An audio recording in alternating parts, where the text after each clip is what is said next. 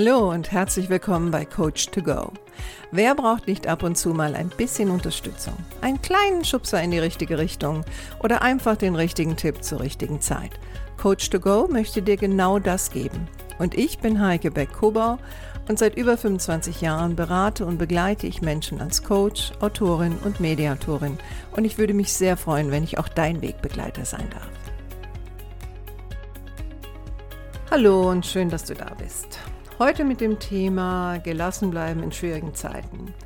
Also ich denke, für uns alle sind das jetzt momentan schwierige Zeiten mit Corona und jetzt dem neuen partiellen Lockdown, in dem wir uns befinden. Das greift ja jeden unterschiedlich an. Die einen gehen in die Kurzarbeit, die anderen, wie ich zum Beispiel, die ja freischaffend tätig sind, haben jetzt das Problem, dass viele Aufträge abgesagt werden oder auf unbestimmt vertagt werden.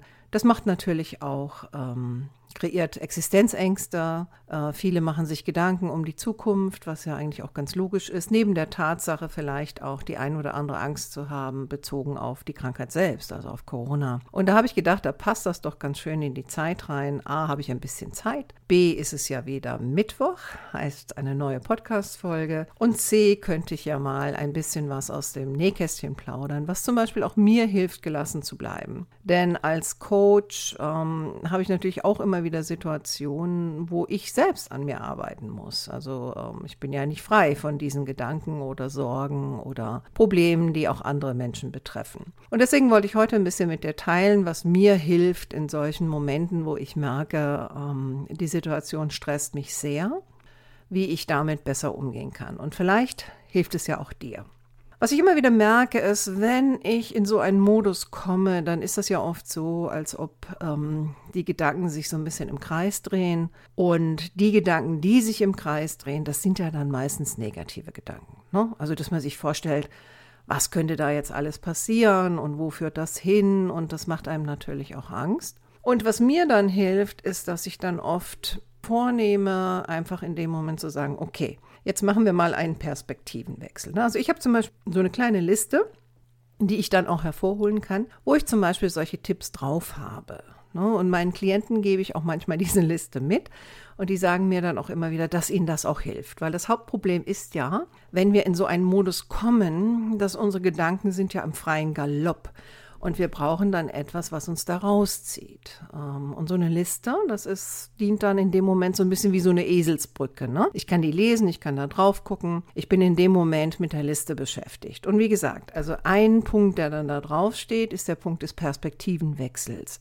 Und das heißt, dass ich mich auch dazu zwinge, mal über das Positive nachzudenken, was zum Beispiel in so einer Situation steckt.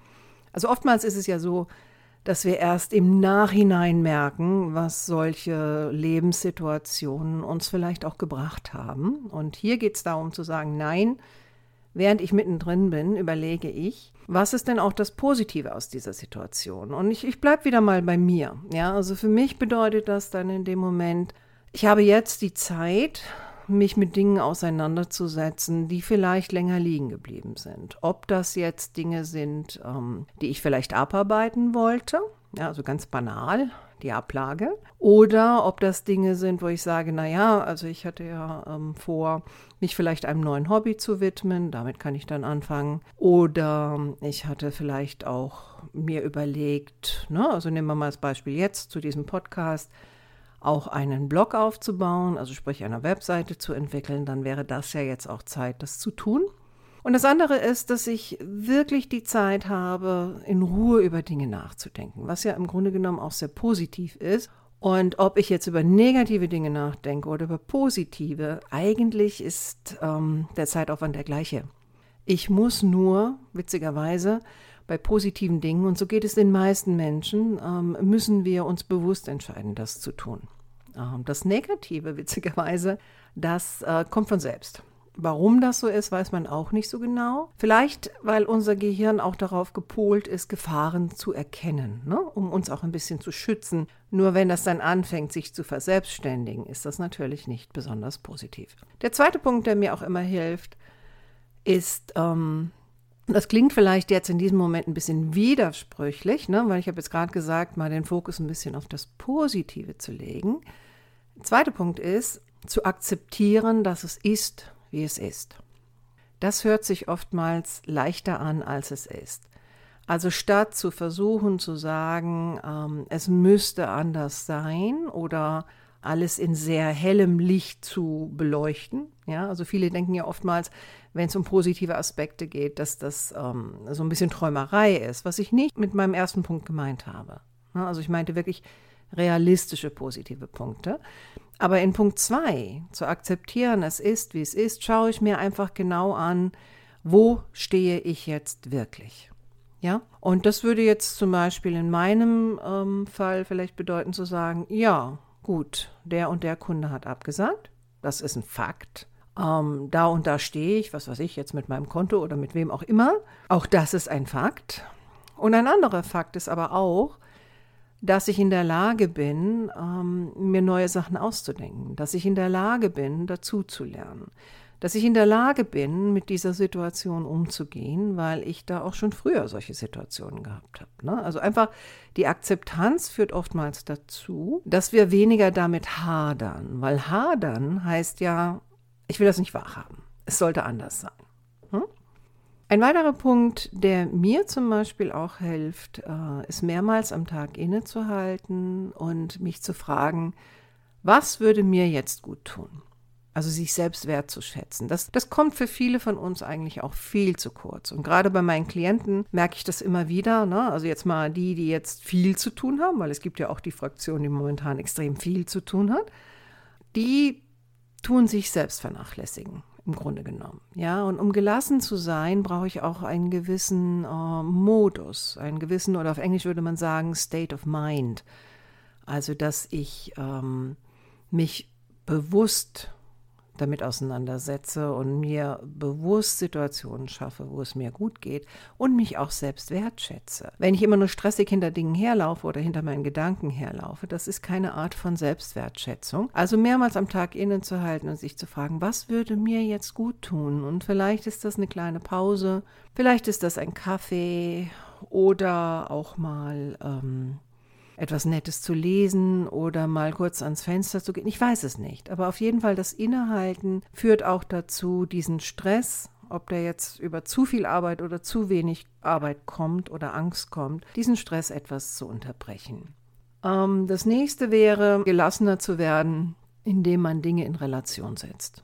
Also ich habe vorhin davon gesprochen, dass wir unseren eigenen Gedanken hinterherlaufen und das Gefühl haben, dass wir sie nicht unter Kontrolle haben. Das ist, das ist ja eigentlich ein großer Punkt. Und was mir dann oftmals hilft, wenn ich merke, oh, jetzt werden die Gedanken aber sehr, sehr negativ und vielleicht ein ganz bestimmter Gedanke, der bohrt sich da fest, dass ich dann eine Technik nehme, die kommt von einer Frau namens Byron Katie. Also Byron Katie hat ähm, eine Fragetechnik entwickelt, die nennt sich The Works. Und The Works beinhaltet vier Kernfragen und darauf basieren dann fortführende Fragen und Umdeutungen. Aber ich möchte einfach mal zu den vier Kernfragen gehen. Also ich will es gar nicht so kompliziert machen, weil diese vier Fragen finde ich immer ähm, sehr hilfreich in solchen Situationen. Und die erste Frage wäre, ne, also wir haben jetzt einen, einen sehr negativen Gedanken und die erste Frage wäre, ist dieser Gedanke wahr? Also stimmt der? Ne? Und nehmen wir jetzt mal einen Gedanken, vielleicht hast du ähm, Angst, was könnte das jetzt sein? Ich werde meine Arbeit verlieren oder ich komme nicht mehr mit. Ja, wenn du jetzt zum Beispiel zu viel Arbeit hast. Ist dieser Gedanke wahr, wenn du jetzt in diesem Moment drüber nachdenkst? Und in den meisten Fällen ist es ja wirklich so, dass wir es nicht wissen. Und da sind wir schon bei der zweiten Frage. Kann ich absolut sicher sein, dass dieser Gedanke jetzt wahr ist? Und wenn ich darüber nachdenke, dass ich vielleicht meine Arbeit verlieren werde, werde ich in diesem Moment, kann ich nicht sicher sein, ob der Gedanke wahr ist, weil ich es einfach nicht weiß. Ich befürchte es, aber ich weiß es nicht. Jetzt kommt die nächste Frage, Frage Nummer drei. Ich frage mich selbst, wie reagierst du, beziehungsweise was passiert, wenn du diesen Gedanken glaubst? Oder formulier es mal um. Wie reagiere ich? Was passiert, wenn ich diesen Gedanken glaube? Bleiben wir mal bei dem Gedanken, ich werde meine Arbeit verlieren. Wenn ich diesen Gedanken jetzt glaube, dass das passieren wird, dann kriege ich Angst. dann bin ich vielleicht gelähmt. Dann denke ich vielleicht darüber nach, dass es sich gar nicht lohnt, noch irgendwas zu machen, weil ich werde sowieso meine Arbeit verlieren. Ich fühle mich auf jeden Fall schlecht, weil diese negativen Gedanken führen ja im Grunde genommen dazu, dass es uns richtig, richtig schlecht geht. Und jetzt kommt Frage Nummer vier. Was wäre ich ohne diesen Gedanken? Also ich stelle mir einfach mal hypothetisch vor, ich hätte diesen Gedanken gar nicht. Wie wird es mir dann gehen? Und wenn ich jetzt wieder zurückgehe zu dem Gedanken, ich werde meine Arbeit verlieren und ich hätte den Gedanken nicht, dann äh, würde ich wahrscheinlich ähm, einfach weiter an meinen Projekten arbeiten. Es würde mir ziemlich gut gehen. Ich würde mir keine Sorgen darum machen. Ähm, ich hätte freie Kapazitäten, auch gedanklich, um mich nach neuen Lösungen umzuschauen. Ähm, mir würde es auf jeden Fall besser gehen. Ich würde mir vielleicht auch Sachen mehr zutrauen und, und, und, und. Also du merkst schon, diese Fragestellung, diese vier Fragen dienen ja im Grunde genommen dazu, auf der einen Seite deine negativen Gedanken erstmal in die Realität zu holen. Also wirklich zu hinterfragen, ist das zu diesem Zeitpunkt überhaupt ein realistischer Gedanke? Ja, und woher weiß ich denn, dass das ein realistischer Gedanke ist? Und wenn ich weiter diesen Gedanken glaube, wo ich vielleicht schon spüre, der ist ja nicht wirklich realistisch, das ist ja kein das ist ja kein Fakt, sondern das ist eine Befürchtung. Und eine Befürchtung ist ein Gefühl. Und wenn ich mir mal erlaube, das zur Seite zu schieben, äh, für was bin ich dann frei? Also was, was ermöglicht es mir auch? Und diese Auseinandersetzung mit diesen vier kleinen Fragen, nämlich, ist es wahr? Kann ich absolut sicher sein, dass es wahr ist? Wie reagiere ich? Was passiert, wenn ich diesen Gedanken glaube? Und was wäre ich ohne diesen Gedanken? Was wäre dann möglich? Und interessanterweise funktionieren diese vier Fragen auch mit anderen Gedanken. Also ähm, na, ne, zum Beispiel, wenn du, wenn du ein Gerücht hörst und du glaubst es, was wir ja leider Gottes oft tun, ähm, und es betrifft vielleicht einen Menschen, an dem du wirklich hängst, dann könnten diese vier Fragen auch sehr, sehr hilfreich sein. So, zurück zu meiner Liste. Was habe ich noch auf der Liste? Also was ich finde momentan sehr, sehr wichtig ist und was überhaupt nicht leicht ist, ist eine digitale Diät.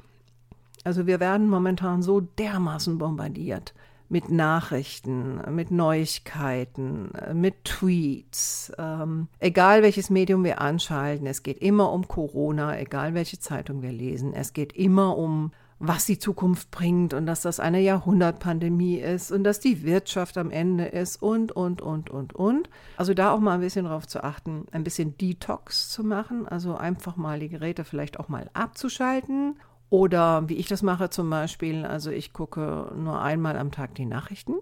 Und ähm, wenn ich zum Beispiel auf Facebook unterwegs bin und ich sehe irgendwas zu Corona, dann versuche ich das relativ schnell weiterzustreichen ich meine, was schon klar ist, das Gefährliche natürlich gerade an den sozialen Medien ist, dass wir bewusst, ähm, Entschuldigung, dass wir bewusst glauben, dass wir das jetzt weitergewischt haben, aber unser Gehirn hat natürlich schon Fragmente davon wahrgenommen. Das heißt, es setzt sich schon so ein bisschen fest. Besser wäre im Grunde genommen zu sagen, äh, ich nehme mir ähm, jeden Tag eine Stunde Zeit, wo ich mich gar nicht mit solchen Dingen auseinandersetze. Ne? Also ich war jetzt zum Beispiel heute Morgen eine Stunde auf dem Laufband ich walke auf dem Laufband und ähm, habe mich da gar nicht mit diesen Dingen beschäftigt, sondern äh, habe in dem Fall, damit es mir nicht zu so langweilig wird, mir äh, ein paar Videos angeschaut, bezogen auf mein Hobby. Also eins meiner Hobbys ist die Töpferei.